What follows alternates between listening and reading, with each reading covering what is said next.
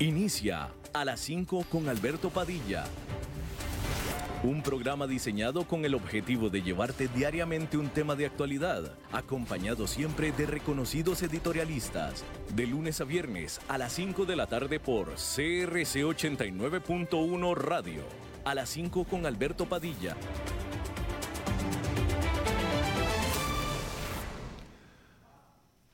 Hola, ¿qué tal? Saludos, bienvenidos a esta emisión de A las 5 con su seguridad Alberto Padilla. Muchísimas gracias por estarnos acompañando. Espero que esté teniendo un buen final de inicio de semana. Es el inicio de la semana, el cual está llegando a su final. Y espero que haya tenido un buen fin de semana también. Eh, muchas gracias por estarnos acompañando. Le recuerdo que las redes sociales del programa para que interactúe con nosotros a las 5 con Alberto Padilla en Facebook, también en Instagram. Estamos transmitiendo en Facebook Live. Ahí se queda guardada la emisión. Por si alguien no nos puede escuchar en la radio, bueno, pues nos pueda escuchar ahí en Facebook Live, tanto en la página de A las 5 con Alberto Padilla como en la de CRC 89.1, que es esta estación que nos hace el favor de acarrearnos. Por cierto que aprovecho para darle la noticia, muy buena noticia para nosotros ciertamente, que ya estamos disponibles en formato podcast, tanto en Spotify como en Apple. Así es que si usted es usuario de podcast o conoce a alguno que es usuario de podcast, pues ya nos puede escuchar literalmente en cualquier momento, en cualquier lugar del mundo, a la hora que usted quiera, a través del aparato móvil que usted quiera. Y de nuevo, eh, pues simplemente ahí pone a las 5 con Alberto Padilla o busca el nombre de Alberto Padilla tanto en Spotify como en Apple y ya estamos ahí en el formato de podcast. Ya nos puede encontrar. Bien, quiero empezar, eh, quiero empezar hablando de esta, esta es una noticia que salió el viernes, eh, pero que pues el viernes no tuve la oportunidad de comentársela, pero se la comento respecto de, una vez porque pues involucra de alguna manera, y ahorita se lo voy a decir, a Costa Rica. Estoy hablando de esta serie, de hecho fueron 11 muertes repentinas de turistas todos estadounidenses en República Dominicana durante la primavera, durante los primeros 3, 4 meses de este año. Estoy seguro que usted recordará, aquí nosotros lo estuvimos eh, pues diciendo, ¿no? Eh, y cosa que causó pues mucho daño a la imagen, al nombre de República Dominicana. La noticia es que las autoridades de República Dominicana, concretamente el ministro de Turismo de República Dominicana, acompañado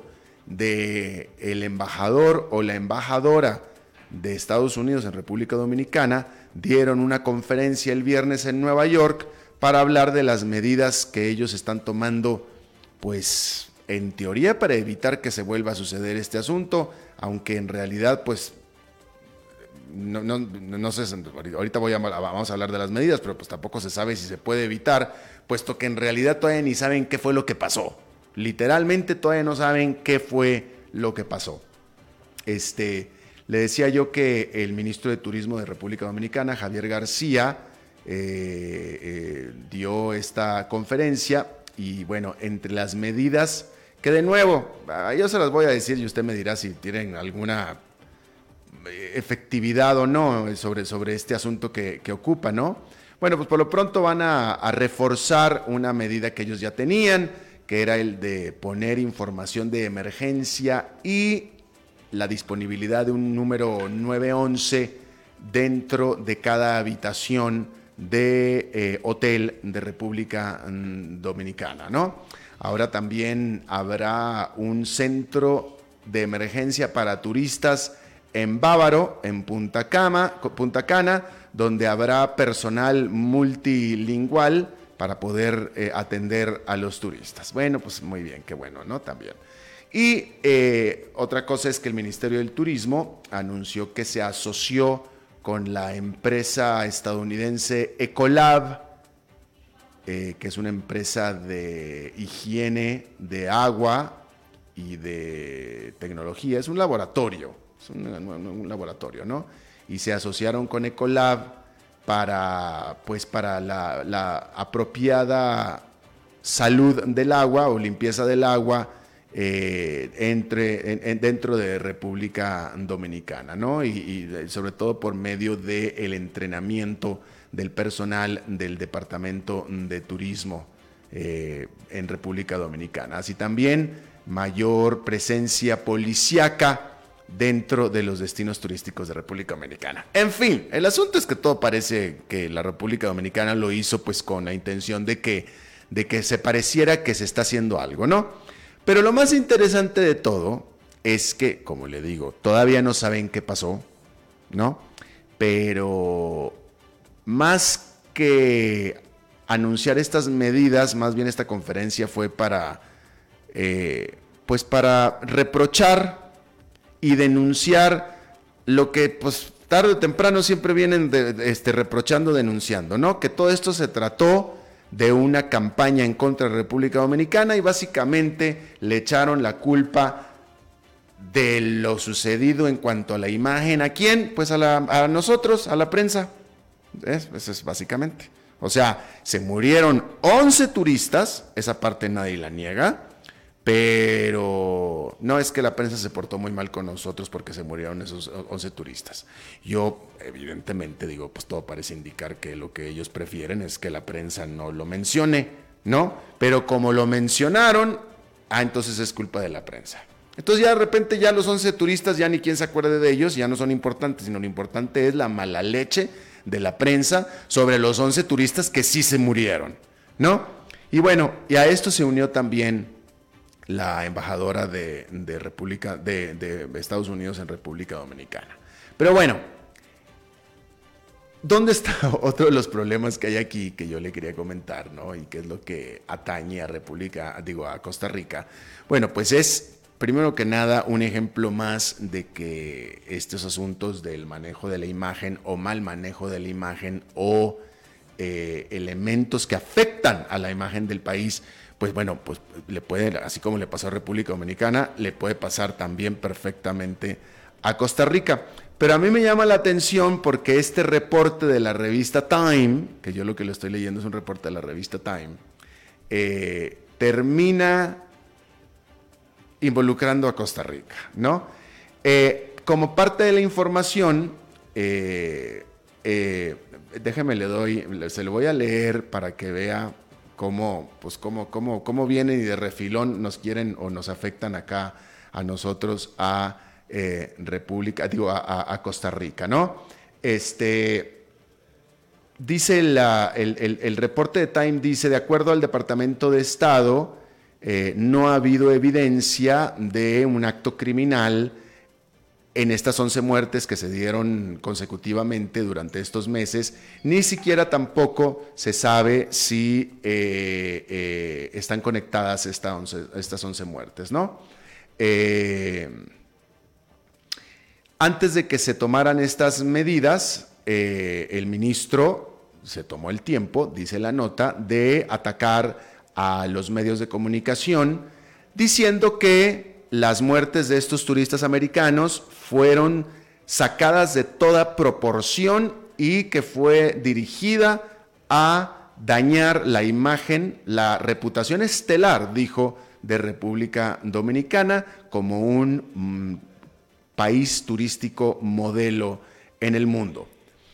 La información dice que el Estado, el Departamento de Estado de Estados Unidos confirmó que en el 2018 murieron 13 turistas estadounidenses en República Dominicana. 13 en el 2018. En el 2017 murieron 17. Y más de 2.700.000 turistas americanos visitaron a República Dominicana durante el 2017, siendo República Dominicana el cuarto destino más popular para los turistas estadounidenses, dice esta nota. El ministro de Turismo después dijo que el daño está ya hecho por toda esta serie de reportes que se concentraron en República Dominicana, pero que sin embargo los oficiales políticos de República Dominicana están comprometidos a arreglar su imagen, arreglar la imagen del país, con el principal foco siendo lo que es la verdad. Es decir, están aquí eh, eh, eh, dejando ver como que la prensa no fue realista, ¿no? Eso es lo que están tratando de decir. Pero bueno, termina la nota diciendo, de acuerdo con la estadística de criminalidad de un organismo que se llama Insight, las estadísticas dicen que la República Dominicana registró 10.4 homicidios por cada 100.000 habitantes. Esto es lo que termina diciendo la nota de Time. ¿no? Están poniendo las cosas en perspectiva. Pero bueno, dice que Insight dice que República Dominicana registró 10.4 homicidios por cada 100.000 habitantes, lo que se compara con 81.4 de Venezuela, 25 de México, y ahí es donde meten a Costa Rica con 11.7. No pudieron dejar de mencionar Costa Rica. Es decir, en primer lugar nos están comparando en Costa Rica con Venezuela y con México, pues nos están metiendo en el mismo saco, aunque obviamente Costa Rica tiene un nivel mucho más bajo de criminalidad que estos dos países, pero sin embargo lo mencionan. Y lo mencionaron junto con Venezuela y con México, ¿no? Venezuela con 81.4 asesinatos por cada 100.000, México con 25, Costa Rica con 11.7 y República Dominicana con 10.4. Así es que ahí, ahí, así nada más ahí de refilón, pues le dieron ahí su mención a República, a Costa Rica. No, nada más, nada más estoy mencionando y eh, haciendo notar ese, ese pequeño hecho, ¿no? Bueno, ahí se la dejo. Vamos a pasar a otro tema. Por cierto que también, déjeme, bueno, en otro tema que también se está informando hoy, eh, se confirma que eh, otra vez por ya como casi como por 20 años, por, por vigésimo, por vigésimo año consecutivo, el aeropuerto de Atlanta, el Hartsfield Jackson, sigue siendo el aeropuerto de más tránsito del mundo, todavía. Sigue siendo el aeropuerto de más tránsito del mundo que ha venido siendo consecutivamente desde 1996, que fueron las Olimpiadas. Y a partir de ese momento, cada año, el aeropuerto de Atlanta sigue siendo y se ha permanecido siendo como el aeropuerto de más tránsito de pasajeros del mundo hasta la fecha. Pero hay que hacer la salvedad de que durante todo este tiempo venía siendo Atlanta el aeropuerto de más tránsito de pasajeros y también el de más tráfico, es decir, el de más despegues y aterrizajes de cualquier otro aeropuerto del mundo. Entonces era el aeropuerto de más tránsito y el de más tráfico. En este último ya lo destronaron Atlanta y lo destronó Chicago O'Hare. Ahora Chicago O'Hare es el aeropuerto con más despegues y aterrizajes del mundo. Atlanta sigue siendo el de más tránsito.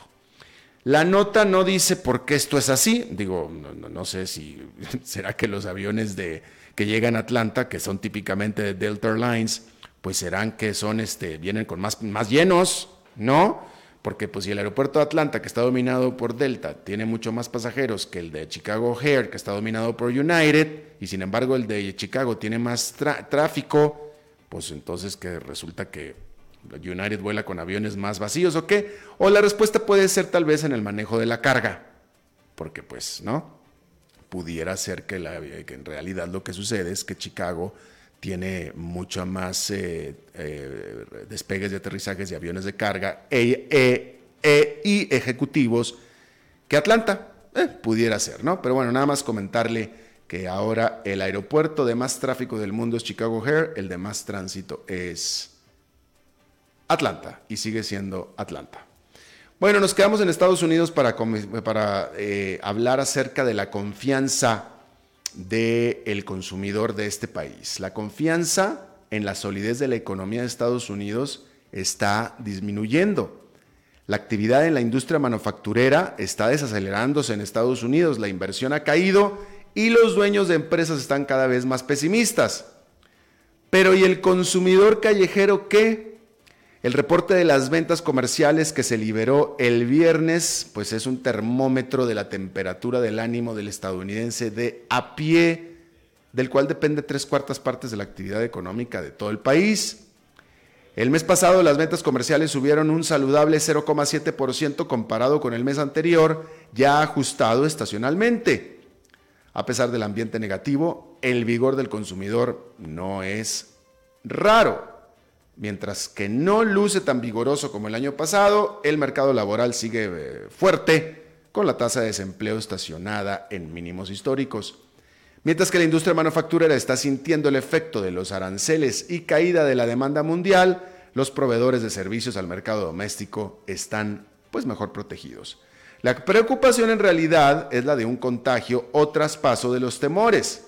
De hecho, las encuestas sugieren que el consumidor de hecho ya siente menos confianza en su situación financiera personal que la que tiene en la economía en general y esa diferencia puede significar graves problemas. Si el consumidor comienza a consumir menos, solo por prudencia, entonces la economía de Estados Unidos comenzará a sufrir. Mientras tanto, los precios al consumidor, es decir, la inflación, excluyendo los volátiles precios de los combustibles y alimentos, subió 0,3% en agosto respecto de julio y 2,4% respecto del año pasado. Si se incluyen los precios de combustibles y alimentos, entonces el indicador subió 0,1 mensual y 1,7% anual. Una subida mayor a la esperada, definitivamente. Aún así, se sigue esperando que la Reserva Federal recorte sus tasas de interés la próxima semana. Bueno, déjeme le hablo acerca de la estrategia salvavidas de Huawei. Usted sabe que esta empresa está en profundos problemas. Bueno, pues está teniendo o sacó una estrategia de salvavidas que es literalmente crear a su propio rival. El fundador de Huawei presentó su ambicioso y novedoso plan para resolver las tensiones tecnológicas que por su culpa existen entre China y Estados Unidos. Ren Fei, de 73 años, dijo a The Economist que ofrecerá toda la tecnología 5G de Huawei a cualquier empresa de Estados Unidos o Europa que la quiera por una sola cuota. Aunque eso sí, esta cuota será grande. Huawei transferirá todos los activos suaves que sostienen a la tecnología, los códigos, procesos de producción, patentes, todo Huawei, por su parte, seguirá usando para sí misma, para, para sí, esa misma tecnología para, pues, para competir con ese eventual comprador. Es el hecho de que el paquete 5G de Huawei es mucho más barato y avanzado que cualquier competidor occidental y que por tanto ejerce un sólido dominio del mercado, lo que ha generado la consternación de la comunidad de inteligencia de Estados Unidos que temen sobre el potencial de espionaje por parte del Estado chino. El fundador y presidente de Huawei tiene la esperanza de que impulsando a su propio competidor a que tenga el mismo nivel tecnológico que su empresa, reducirá la atención negativa que recibe, puesto que pues, no sería ya el único jugador en la cancha.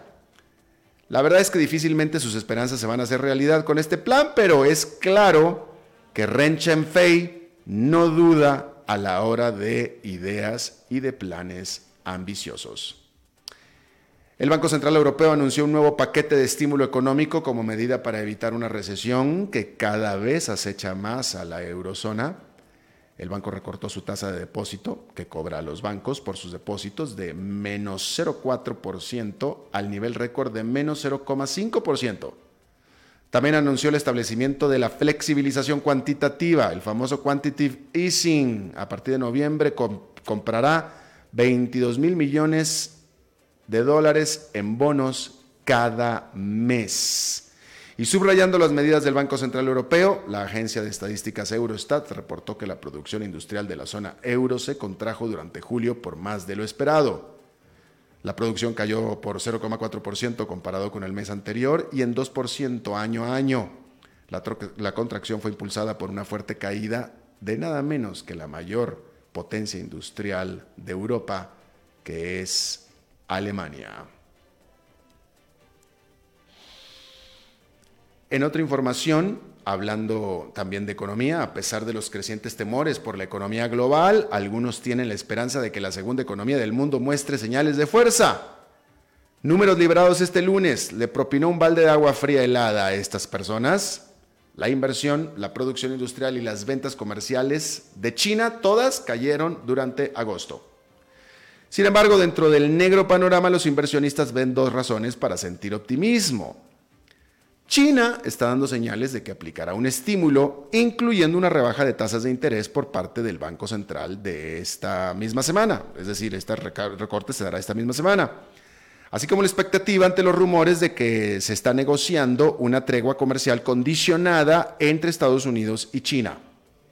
Sin embargo, la realidad es que lo que se puede saber de estas medidas del estímulo se aprecian pues muy modestas y una solución total de la guerra comercial se aprecia hoy más lejos que nunca. Adicionalmente hay que decir que interpretar las variables económicas de China durante las próximas semanas será todavía más engañoso que lo normal. ¿Por qué? Bueno, pues porque para empezar las empresas chinas aumentaron su producción este mes, puesto que ya saben que el próximo mes tendrán que realizar fuertes recortes ante las celebraciones del 70 aniversario nacional y el gobierno decreta cierres de operaciones para limitar la contaminación en los días de celebración, de tal manera que no podemos confiar en lo que digan las cifras con respecto a largo plazo, las cifras de este mes y las del mes próximo, por la razón que le acabo de dar.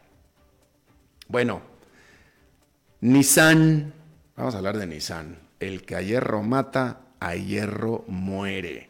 El presidente de la gigante automotriz japonesa tuvo que renunciar a su cargo luego de que una investigación interna revelara que Hiroto Saikawa se embolsó 443 mil dólares en bonos por desempeño que le otorgó la empresa pero que no le correspondían.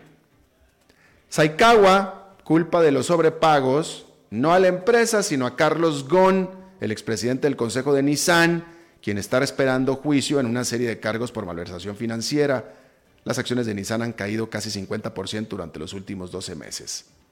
La empresa reveló de un desplome del 98% sus utilidades al trimestre terminado en julio en comparación con el mismo periodo del año pasado, además de una reducción de personal del 7%.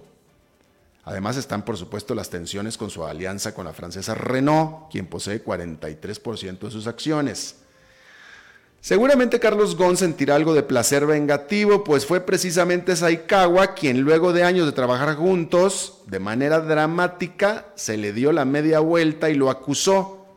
Traicionó, dice Gon, por malos manejos financieros en la empresa durante años y ahora resulta que él también ya cayó sobre eso. Ahora, ¿cómo es posible, y yo esto lo he dicho siempre, cómo es posible que la Nissan, la empresa, que tiene un tremendo departamento de contraloría y de contabilidad, etcétera, le haya otorgado, o sea, haya, sido tan mal manejo que le haya dado toda esta plata, 443 mil dólares al presidente, y después diga, ay, no, pues espérate, es que no te correspondían. Por supuesto que el otro se los gastó, obviamente se los gastó, ¿no? Pero ¿qué problemas tiene que haber allá adentro como para que ya van dos que tienen que renunciar? Por malos manejos que hicieron con dinero de la empresa que la empresa les dio. Que la empresa les dio. Entonces, bueno, pues vaya, supongo, vaya. ¿Usted qué haría? Si usted viene a la empresa para la que usted trabaja, viene y le da un bono y le da dinero y le dice que es parte de su salario y todo, pues usted se lo gasta, ¿no? Pues si la empresa se lo dio. Y luego después resulta que varios años después viene la empresa y dice, no sabes qué es que no te debía haber dado ese dinero, este, así es que vas para la cárcel en el caso de Gon y te vas a tu, casa en el caso de Saikawa. Pues claramente es un problema tremendísimo que tiene la empresa Nissan ahí.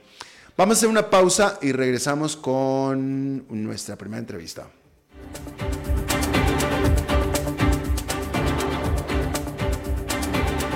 A las 5 con Alberto Padilla por CRC 89.1 Radio. Creamos valor humano. Diseñamos soluciones a la medida porque somos expertos en outsourcing de capital humano. Administramos todos los aspectos del recurso humano, desde el reclutamiento y selección de personal hasta el pago de planilla. Somos Soluciones Creativas. Más de 20 años de experiencia nos respaldan. Ingresa a solucionescreativas.mx y conoce nuestros servicios. O seguimos en Facebook como Soluciones Creativas Costa Rica. Soluciones creativas, creamos valor a tu negocio. Es tiempo de celebrar los buenos momentos. De disfrutar con los tuyos, con quienes te hacen reír. Es tiempo de celebrar lo que te mereces con aquellos que compartís la experiencia de vivir. Porque siempre tendremos a alguien con quien celebrar. La Iride, bodegas y viñedos de la región de Mendoza. Búscanos como lairidecr.com. CRC 89.1 Oyentes informados. Agua es vida, salud y bienestar. Por eso, vos y los tuyos necesitan agua purificada, ozonizada y embotellada San Ángel. Hace que tu vida sea más larga y saludable con agua San Ángel. Disfrútala naturalmente y viví una experiencia con agua purificada San Ángel. Pureza que se siente. Búscanos en Facebook como Agua San Ángel. Desde Maipú, Mendoza, la tierra del olivo nos llega aceite de oliva Laur. Su delicada y elegante textura, así como su afrutado aroma vegetal, lo convierten en un aceite especial para paladares exigentes. Disponible en tres variedades: Laur Cruz de Piedra, Laur Aceite de Oliva Extra Virgen y Laur Gran Mendoza Aceite de Oliva Extra Virgen. Lo mejor de tres zonas en una sola botella. Galardonado con el Gran Prestige Gold en el Terra Olivo 2018. Aceites de oliva Laur no pueden faltar en tu mesa. De venta en todas las tiendas, don Fernando.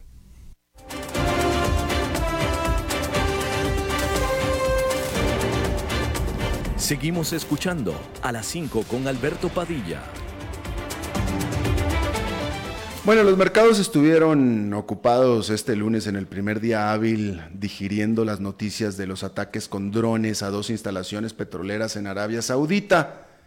La petrolera estatal del Reino Saudita, Aramco, informó que tuvo que suspender la producción de 5,7 millones de barriles diarios de crudo.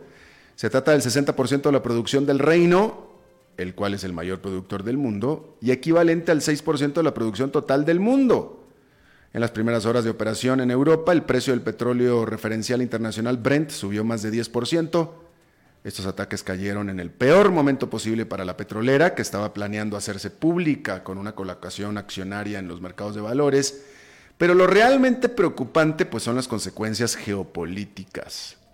Mientras que ya aceptaron responsabilidad por los ataques un grupo rebelde opositor chiita en Yemen, conocido como los Houthis, Arabia asegura que las armas utilizadas son iraníes y Estados Unidos culpó directamente a Irán de los ataques. Punto.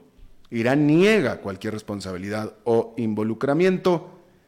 El temor ahora es que si Washington no hace nada, Arabia Saudita podría sentirse obligada a actuar unilateralmente. Vamos a hablar acerca del mercado petrolero, del petróleo, con eh, alguien que recurrentemente acudimos para hablar de esto. Está con nosotros Jaime Brito él eh, está con Argos Media, esta empresa de medios especializada en el mercado petrolero y está basada en la capital petrolera del mundo, que es Houston, Texas. ¿Cómo estás, Jaime? Gracias. Muy bien, Alberto. Muchísimas gracias por invitarme. Para mí siempre es un gran honor estar contigo y hablar de estos temas tan interesantes. Gracias, Jaime. Te lo agradezco muchísimo. Bueno, a ver, Jaime, eh, los ataques fueron el sábado, ya terminó esta jornada de lunes. Ponos un poco de perspectiva sobre bueno, ¿qué pasó y cómo se desarrolló la jornada? ¿Es peor de lo que se pensaba o no fue tanto? ¿Qué hay?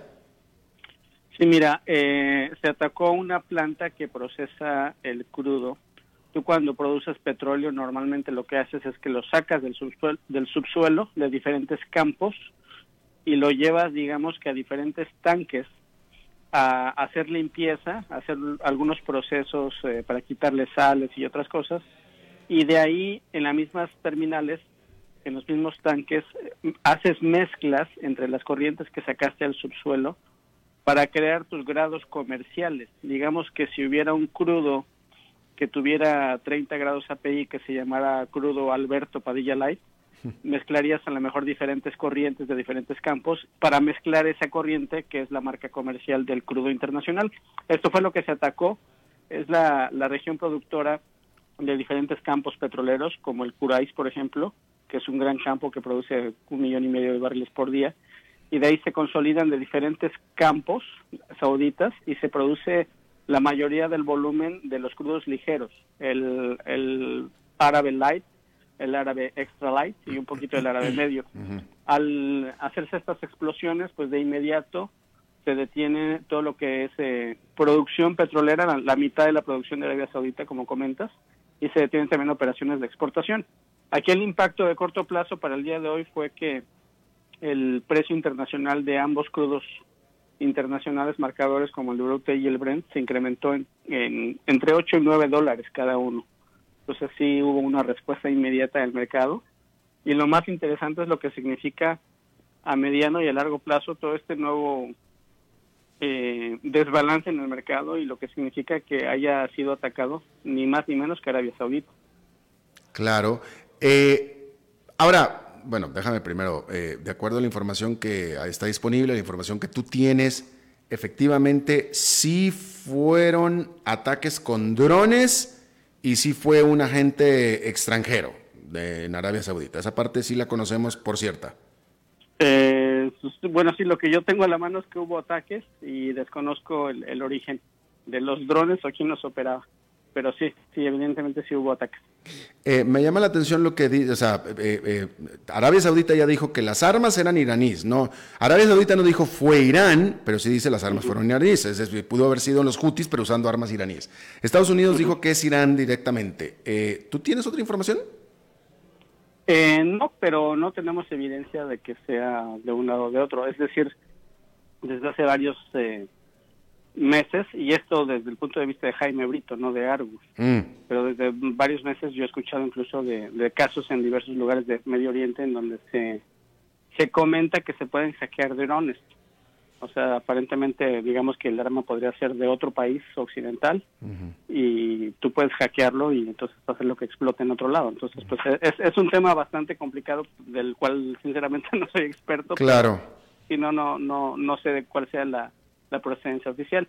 Mira, de forma oficial, formal, Arabia Saudita eh, se espera que para mañana o a más tardar para el miércoles de una conferencia de prensa o al menos un aviso oficial que diga qué ocurrió exactamente en cuanto a número de tanques, eh, la infraestructura total que ha sido dañada y que diga qué impacto va a tener en cuanto a tiempo y en cuanto a dinero, ¿no? Es decir, si se quemó una tal, tal cantidad de barriles de crudo que estaba almacenado, si se destruyeron cuántos tanques y cuánto tiempo le va a llevar. A partir de ahí yo me imagino que todavía podría haber una respuesta del precio adicional es decir, se anuncian los audios que les va a llevar seis meses recuperar la producción normal y que por el momento va a reducir exportaciones o algo así, pues va a ser una respuesta muy diferente a que diga que le toma dos semanas, ¿no? Claro, por supuesto. dependiendo de las siguientes 48 horas, puede, puede, que el mercado petrolero se mueva todavía más. Claro, esto es en cuanto a, lo que tenga que decir Arabia respecto a lo que pasó, eh, o vaya, cuando, recuento, cuando haga el recuento de los daños, eh, eh, sobre las instalaciones, ¿no? Pero una cosa que yo quisiera platicar un poquito contigo es las implicaciones, o sea, a mí en lo personal, Jaime, me preocupa muchísimo que Estados Unidos de inmediato y Arabia, pues también, ¿no? Están luego señalando la culpa a Irán y yo ya estoy viendo con ojos de mucha preocupación que me parece que algo va a estar, algo, algo, algo va a pasar con Irán y eso va, eso sí va a tener grandes consecuencias en el mercado petrolero. Sí, sí, eh, en sí en todo lo que ocurrió es preocupante de muchas aristas. Eh, lo que tú comentas es cierto. Simplemente desde el punto de vista, mira, toda la vida que hemos hablado tú y yo de que hay algún acuerdo de la OPEP, eh, que si las gaviotas, ¿te acuerdas de las gaviotas o los halcones, que si Irán, etcétera? Todo lo que ha tenido que ver con el manejo del mercado del petróleo y los acuerdos de producción siempre parten de la premisa de que Arabia Saudita es el país que tiene capacidad de sobra. Es decir, los saudíes siempre han tenido un millón y medio, dos millones, cuatro millones, que pueden abrirle la válvula, entre comillas, y sacan más petróleo al mercado cuando el mundo lo requiere. Con esto que ocurrió, ni más ni menos que destrozas esa capacidad de sobra. Y no solo eso, que pues el de los 9 millones o 10 millones que podría eh, producir o exportar a Arabia Saudita, pues ahorita está reducida a la mitad su capacidad. Esos dos puntos para mí son bastante fuertes desde el punto de vista de lo que podría pasar con la economía mundial, ¿no? Ya si le metes el tema geopolítico alrededor, pues sí se hace más preocupante. Eh, habría que ver, pues, que anuncien ya sea Arabia Saudita o Estados Unidos cuál es la evidencia que tienen, ¿no? Al respecto y pues qué decisiones se toman, pero sí, desde ese punto de vista se podría escalar bastante esta situación. Ahora bien, veníamos de unas, unos días apenas de que hubo una reunión eh, interina entre lo que le llaman el Comité de Monitoreo de la OPEP más, es decir, la OPEP más Rusia, y pues se acaban de juntar los ministros de energía, las autoridades de Arabia Saudita, de Irán, de Irak y del resto de la OPEP y los rusos, y pues había habido una conversación bastante normal y cordial. Entonces, pues sí, es un tema bastante sorpresivo que está muy cerca de elecciones en Israel y que está muy cerca de la renuncia de, uno de los principales miembros del gabinete en Estados Unidos, que por cierto tomaba decisiones al respecto del sistema. Claro. Entonces sí hay muchísimo de, de dónde analizar por los expertos que conozcan esos temas ya más políticos. Claro, claro, claro. Este, sí, bueno, vamos a ver. Este, yo creo que eh, vaya, de nuevo, yo estoy viendo señales muy ominosas y yo sigo pensando que algo pronto va a pasar en contra de Irán. Y, bueno, Irán no es ningún pequeñito ni ningún débil y ahí, o sea, ahí van a saltar chispas, literalmente. Este, pero bueno, pues seguiremos hablando. Jaime Brito de Argos Media desde Houston, muchísimas gracias. Un placer, seguimos en contacto. Gracias, Jaime. Buenas noches. Vamos a hacer una pausa y regresamos con más.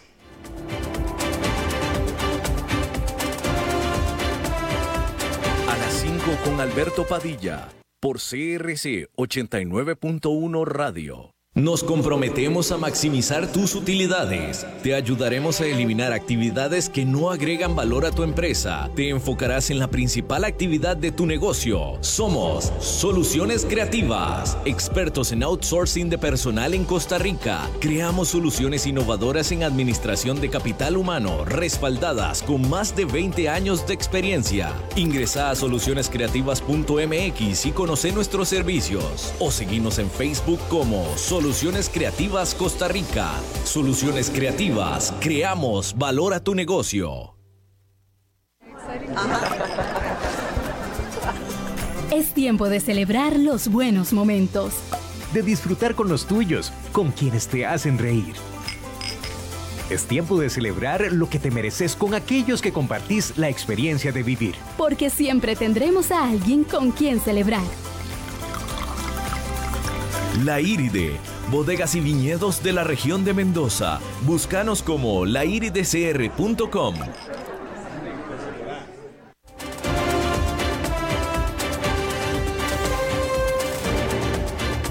Seguimos escuchando a las 5 con Alberto Padilla. Bueno, muchísimas gracias por estar eh, con nosotros. El mes pasado, concretamente el primero de agosto, el presidente del país, Carlos Alvarado, firmó la que se conoce como la ley marco del contrato de factoreo. Y bueno, pues ya salió publicado en el diario oficial La Gaceta. Eh, eh, y bueno, pues prácticamente esto fue el primero de agosto y por lo que estoy entendiendo ya está en, aplicación esta ley pues a partir de, pues de septiembre, ¿no? Este, vamos a platicar de esto, que nos explique de qué se trata. Está aquí conmigo Silvio Lacayo, gerente general de la financiera Decifin. ¿Lo dije bien, Decifin? Sí, claro, Alberto. ¿Cómo estás, Silvio? Muchísimas gracias. Muchas gracias a vos, Alberto, y a todos los radioescuchas por estar en sintonía y, por invitarme esta tarde a, hablar de ese tema tan interesante para todas las empresas y, personas de Costa Rica. Oye, sí, porque será que yo no soy empresario o qué, pero me parece a mí la ley de factoreo me parece así como que medio, medio esotérico, ¿no? ¿Qué, ¿Qué, es y por qué es bueno sobre todo para las pymes? Bueno, primero tal vez irnos un poquito para atrás, Alberto. en Costa Rica existía el Código de Comercio y el Código Civil, que era el que regulaba toda la actividad de, de factoreo en Costa Rica. ¿Qué es factoreo? Factoreo es cualquier empresa que vende su producto o servicio a crédito. O sea, que le vende a un supermercado, a una empresa, eh, cualquier tipo de producto que venda a crédito.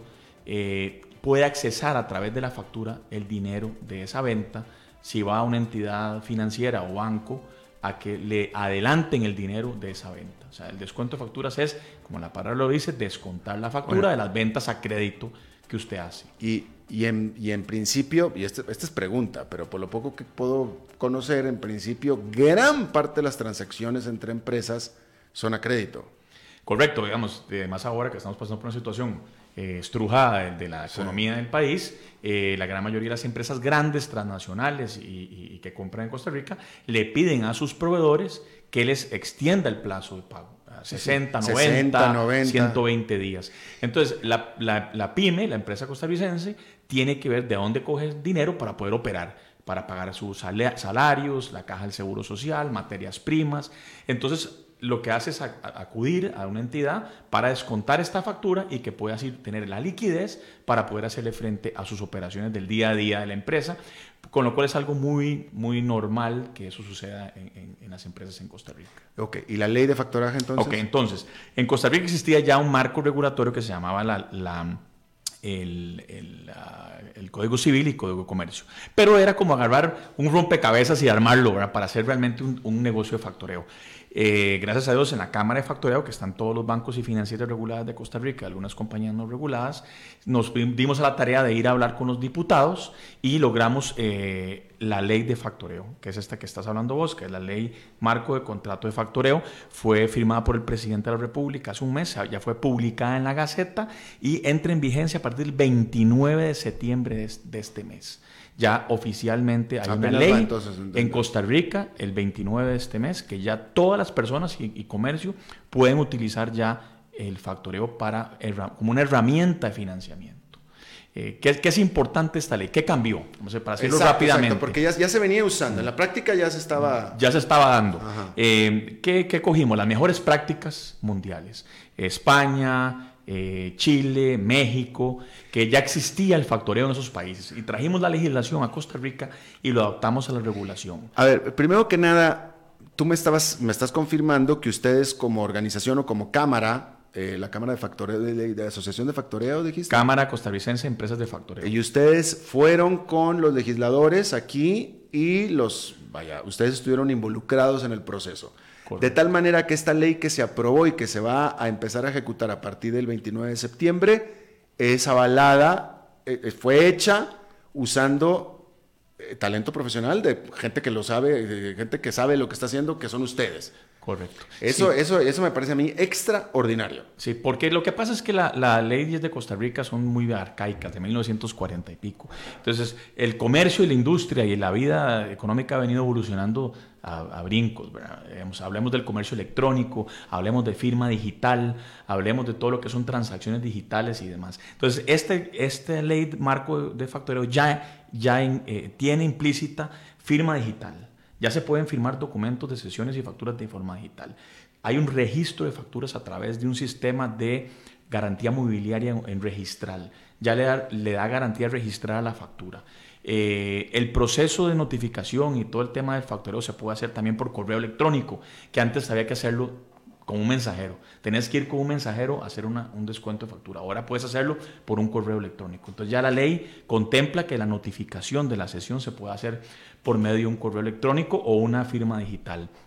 Eh, hay ciertos beneficios, otras cosas importantes, se le dio la titularidad a la factura eh, para cobrar una factura. Había un gran problema en Costa Rica. Una empresita pequeña, hablemos de una persona que vende eh, su producto, pan, le vende pan a los supermercados. Si le vendía el pan al supermercado y no podía, no le pagaban el pan, no podía cobrar la factura. Porque el único que podía firmar la factura era el apoderado generalísimo. Imagínense un Walmart o un automercado perdón por hablar ese, ese, ejemplo, ningún apoderado generalísimo de Walmart o de automercado va a ir a firmar una factura para poderla cobrar.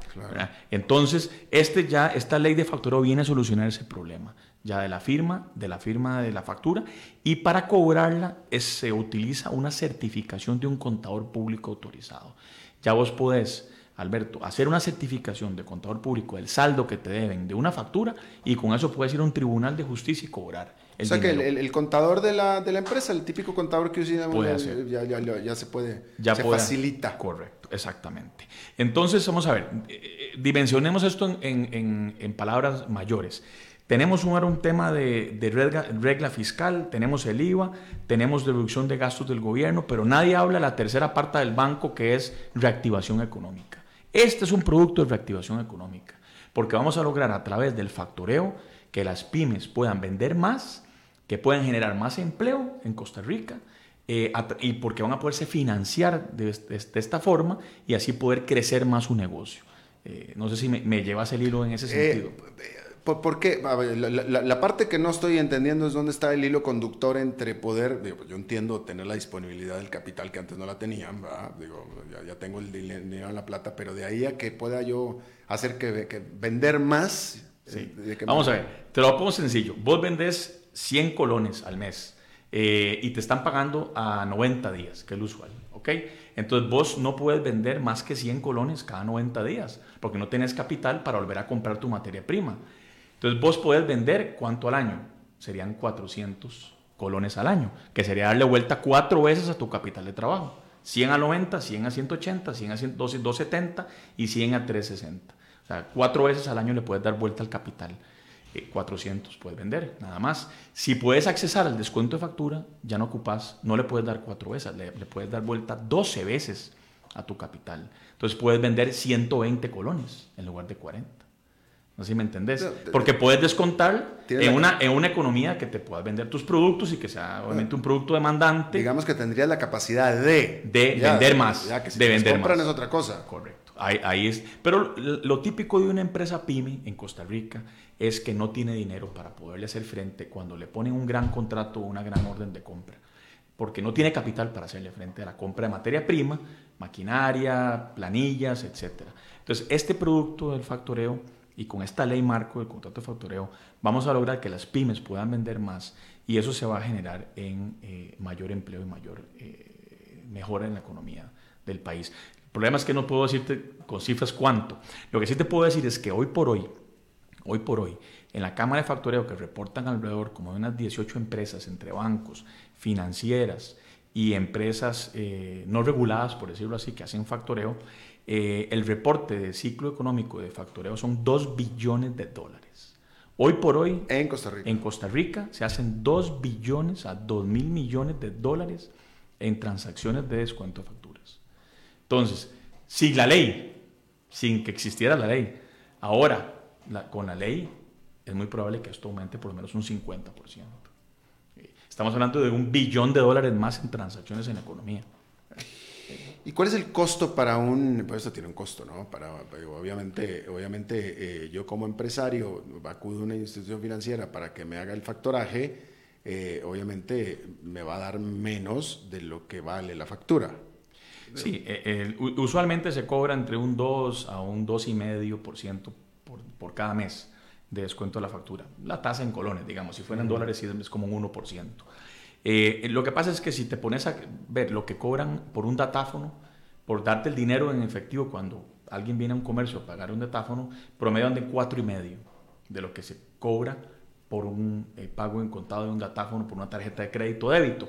Entonces, si en dólares hablamos de un 1%, en colones de un 2, 2 y medio, en realidad no es caro, no es caro el descontar una factura en la economía, en realidad, como un medio de pago para obtener la liquidez de inmediato de tus ventas.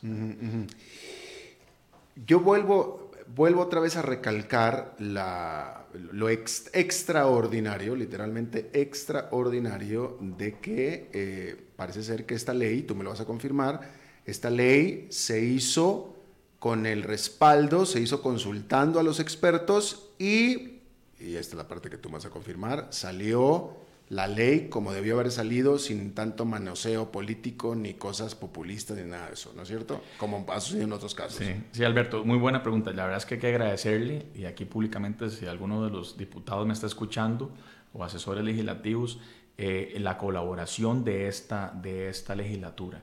En realidad eh, ha sido todo un, logro que esta ley fue ya, fuera aprobada en momentos muy difíciles de la economía, donde teníamos IVA, eh, em, empleo, este empleo, ¿cómo se llama esta ley de empleo?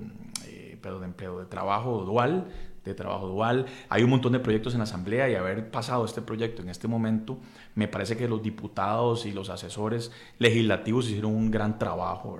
Agradecerles a ellos muchísimo porque este eh, este proyecto ya ha salido. Y sí, como bien decís vos, no hubo ningún manoseo de nada, este, se hicieron unas consultas públicas que se requerían a los bancos centrales, a, cámara, a las cámaras, al MEIC, a todos, pues todo el mundo opinó, ¿verdad? Para que saliera lo mejor posible este proyecto. Y es más, hasta una, interesante que hasta una plataforma quedó aprobada en la ley, el, la utilización de una plataforma digital que en este caso la ley escogió al ICE, RAXA, que es su mano derecha en la parte digital, para que si alguien quiere entrar a hacer factoreo digital en este momento, empresa privada, empresa pública, cualquiera, ya hay una herramienta digital que se autorizó dentro de la ley para, para que se utilice el factoreo digital. O sea que salió, qué bien, mira, este, haciendo una reflexión, eh, la verdad es que en muchos sentidos eh, la, circunstancia de Costa Rica fuera otra si todas las leyes que se aprueban en este país fueran eh, elaboradas y, pasadas de la mano de asesoría de los expertos, que, de, expertos, como en este caso se hizo con, con estos. si, cada ley que se pasara aquí en este país fuera respaldada por la asesoría de expertos, sería otra cosa, definitivamente otra cosa. Pero qué bueno que se hizo en esta ocasión. Sí, sí, definitivo. Y fue un gran trabajo ¿verdad? de muchas personas que, bueno, pues no puedo decirlas todas aquí porque me daría no, mucho. No, no, pero, pero sí, eh, yo creo que en la Cámara y, varios asesores legales que nos ayudaron a pasar la ley, pues fue una, una, gran, una gran cosa. Bien, ahora, entonces, eh, a partir de ahora, a partir del 29 de septiembre, una pyme que tenga una factura que le da a alguna gran empresa, eh, bueno, gracias por tu producto, te pago en tres meses y a ver si este, ¿qué, es lo que vas, ¿qué es lo que va a tener que hacer? Bueno, eh, puede accesar a cualquiera de las instituciones financieras que existen en, Costa Rica, bancos financieras, obviamente en el caso mío, pues tengo que decir mi nombre, financiera de Cifin, que pueden, eh, pueden venir a financiera de Cifin a, hacer también eh, efectivos sus, cuentas por cobrar. usualmente lo que se hace es una línea de crédito, o sea, las instituciones como de Cifin hacemos una línea de crédito para esta empresa, donde ya sabe que tiene, puede venir con todas sus facturas. Eh, hay una modalidad de hacerlo uno a uno, o sea, factura por factura, se descuenta, o también se puede hacer una sesión total de, de facturas por cobrar futuras, donde vos decís, digamos, Alberto, vos le vendes pan a Walmart, volvemos al mismo ejemplo, vos me puedes decir, te descuento todas mis facturas que yo voy a hacer de Walmart durante todo el año.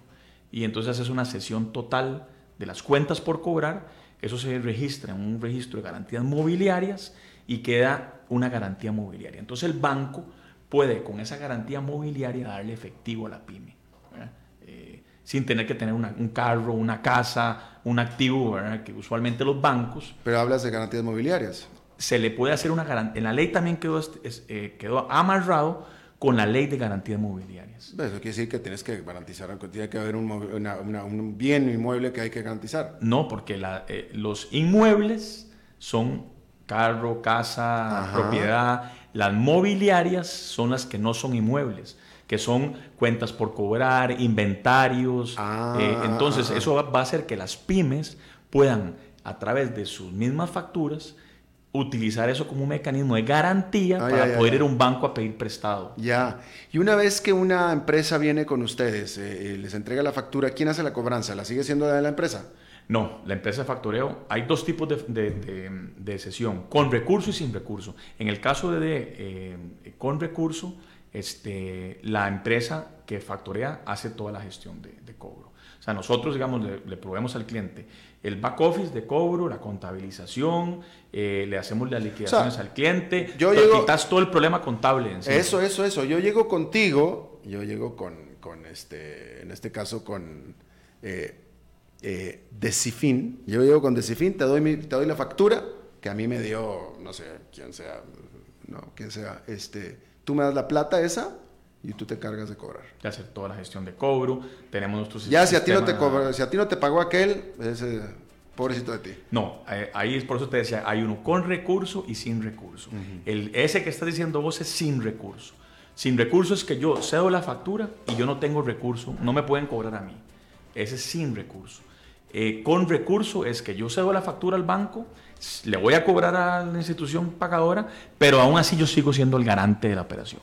entonces, digamos, en el caso de, de Cifin, nosotros hacemos solo factoreo con recurso, no hacemos sin recurso. Claro, y ya para terminar, eh, ustedes estaban interesados en esta ley, ustedes como, como, como institución financiera, pero también como grupo, eh, precisamente para que aumentara el volumen, para, para, para, que, sea, para que hubiera más, más, más transacciones, más negocio.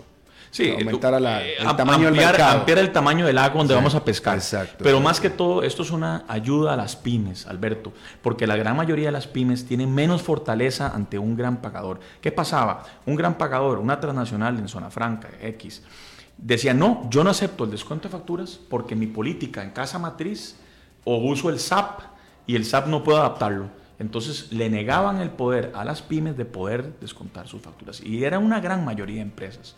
Eh, transnacionales, empresas grandes. Entonces, ahora al tener una ley, hay una, un artículo que obliga a las empresas a aceptar el descuento de facturas, que antes no, no lo había en la ley. Entonces, ya ninguna empresa se puede negar a recibir la sesión, entonces las pymes van a poder accesar ese dinero. Suena, suena como... Todo lo que está diciendo suena como un dinamizador de la, de la industria pyme y eso es muy bueno. No, y Alberto, las estadísticas del MEI, que aquí las tengo, dice que en Costa Rica el 93% de las empresas son pymes. Estamos hablando de 133 mil empresas. o sea, si podemos impactar a 133 mil empresas que son pymes a través de este mecanismo, de, alguna u otra forma vamos a impactar la economía y van a haber más empleo y más, ventas. Bueno, pues así, ojalá y así sea. Silvio Lacayo, gerente general de la financiera de Cifin, que por cierto se dedica básicamente o de manera primordial a este asunto del factoreo, ¿no es cierto? Correcto, sí, también a otras cositas. Pero sí. sí, claro, es una empresa financiera. Pero bueno, Silvio Lacayo, gerente general de, de Cifin, te agradezco muchísimo la visita, que nos explicaras estos conceptos. Muchísimas gracias a vos, Alberto, y a todos los que escuchas. Y bueno, ojalá que, que, sean buenas noticias, porque para eso estamos, para dar buenas noticias. Sí, sí, sí, qué bueno, ¿no? Suena, suena muy lindo, ojalá y se cumpla así. Bueno, eso es todo lo que tenemos por esta emisión de A las 5 con Sergio Alberto Padilla. Muchísimas gracias por habernos acompañado. Espero que termine su día en buena nota, buen tono. Nosotros nos reencontramos dentro de 23 horas. Que la pasen muy bien.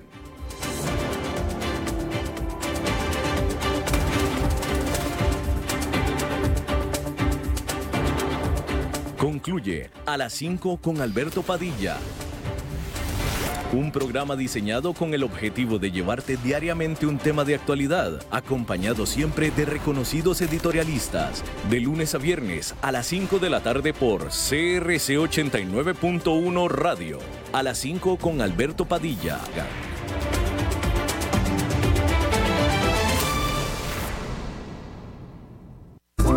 Presentamos los nuevos Tropical Té Blanco, Té de Melocotón y Té Verde Manzana en su presentación cero calorías. Probalos y a tus sabores favoritos, sumale cero. No deseo ni pensar que me haces falta. Hola, hola, soy Carlos Guzmán y hoy no deseo ni pensar que te perderás la noche del jueves 19 de septiembre porque tenés una cita de baile y cena con Gaviota a las 7 y 30. Si sos parte del club de personas allegadas de Fundación Ciudadela de Libertad, no podés faltar. Nos vemos en la sala de eventos Cascada de Fuego. Contribución base 22 mil colones, incluye cena, parqueo y más. Apoyemos a la juventud. Colabora Complejo Cascada de Fuego. Infórmate al Facebook Fundación Ciudadelas de Libertad.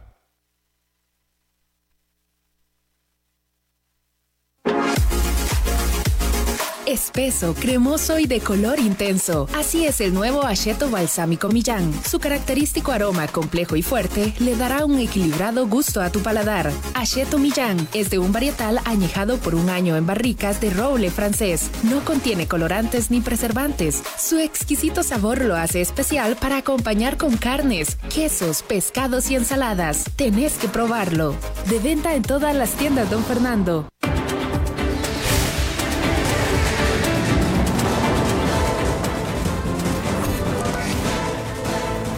Inicia el resumen informativo en noticias CRC 89.1 Radio.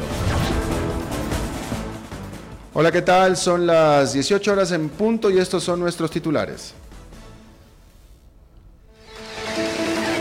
El Ministerio de Justicia asegura que es falso que no exista monitoreo sobre reos con tobilleras. Movimiento de Secundaria pide eliminar pruebas de admisión a universidades públicas. El área de salud de San Pablo realizará la Feria del Corazón el próximo sábado 21 de septiembre. El Haya realizará cortes de agua en siete cantones del área metropolitana durante la semana. En el mundo, Corea del Norte anuncia que pronto podría arrancar el diálogo con Estados Unidos. Y en los deportes, mañana dará inicio una edición más de la UEFA Champions League. Cárceles. El Ministerio de Justicia y Paz asegura que la empresa de servicios públicos de Heredia incurre en una afirmación temeraria e irresponsable al decir que la cartera incumplió con su labor de monitoreo sobre 596 reos con tobilleras electrónicas. La empresa herediana explicó que hasta en ocho ocasiones advirtieron que el monitoreo no se estaba dando de manera idónea.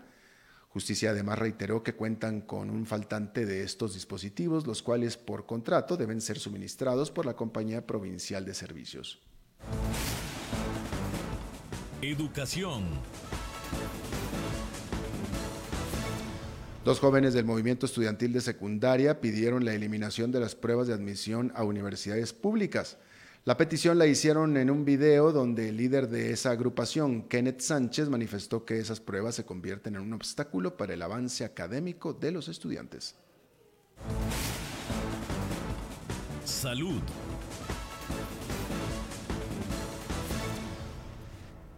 El área de salud en San Pablo de Heredia realizará la Feria del Corazón el próximo 21 de septiembre.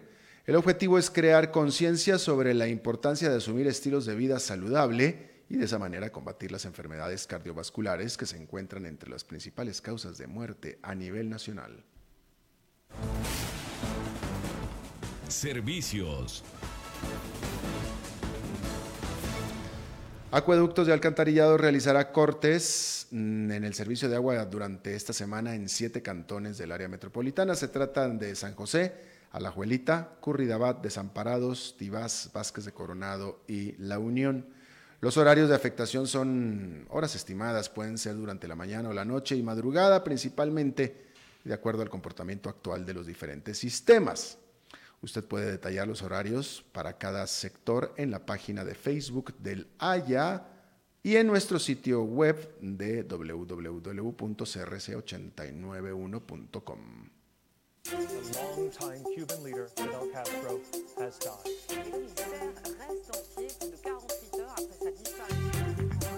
Internacionales. Un representante del régimen norcoreano manifestó que pronto podrían arrancar las negociaciones sobre desnuclearización entre ese país y Estados Unidos. Esas negociaciones están frenadas desde la fracasada cumbre de Hanoi, en la que ambos países no se, no se pusieron de acuerdo sobre las condiciones para el desarme del régimen norcoreano. La pasión de los deportes en noticias CRC 89.1 Radio. Con el regreso de Lionel Messi a la convocatoria, el Barcelona jugará mañana ante el Borussia Dortmund en el duelo más atractivo de la una de la tarde. Por su parte, para el miércoles todos los focos estarán puestos en el partido Paris Saint-Germain ante el Real Madrid. En el cuadro francés, Calian Mape y Ednison Cavani serán bajas por lesión, mientras que Neymar estará fuera por suspensión. El equipo merengue informó hoy que Marcelo se perderá el compromiso por una lesión. Esto estoy informado a las 18 horas con 5 minutos. Dentro de 12 horas las primeras informaciones del nuevo día. Pero no se vaya porque está empezando el programa de La Lupa. Mientras tanto, lo saluda Alberto Padilla. Que tenga usted buenas noches.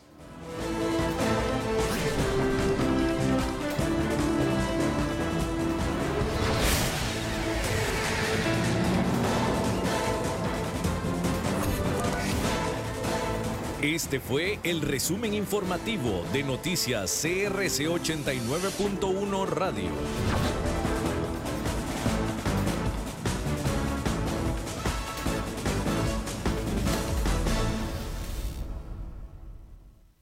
El programa de hoy corresponde a una repetición. Inicia La Lupa, el programa que muestra los hechos en su tamaño real, con los periodistas Carlos Villalobos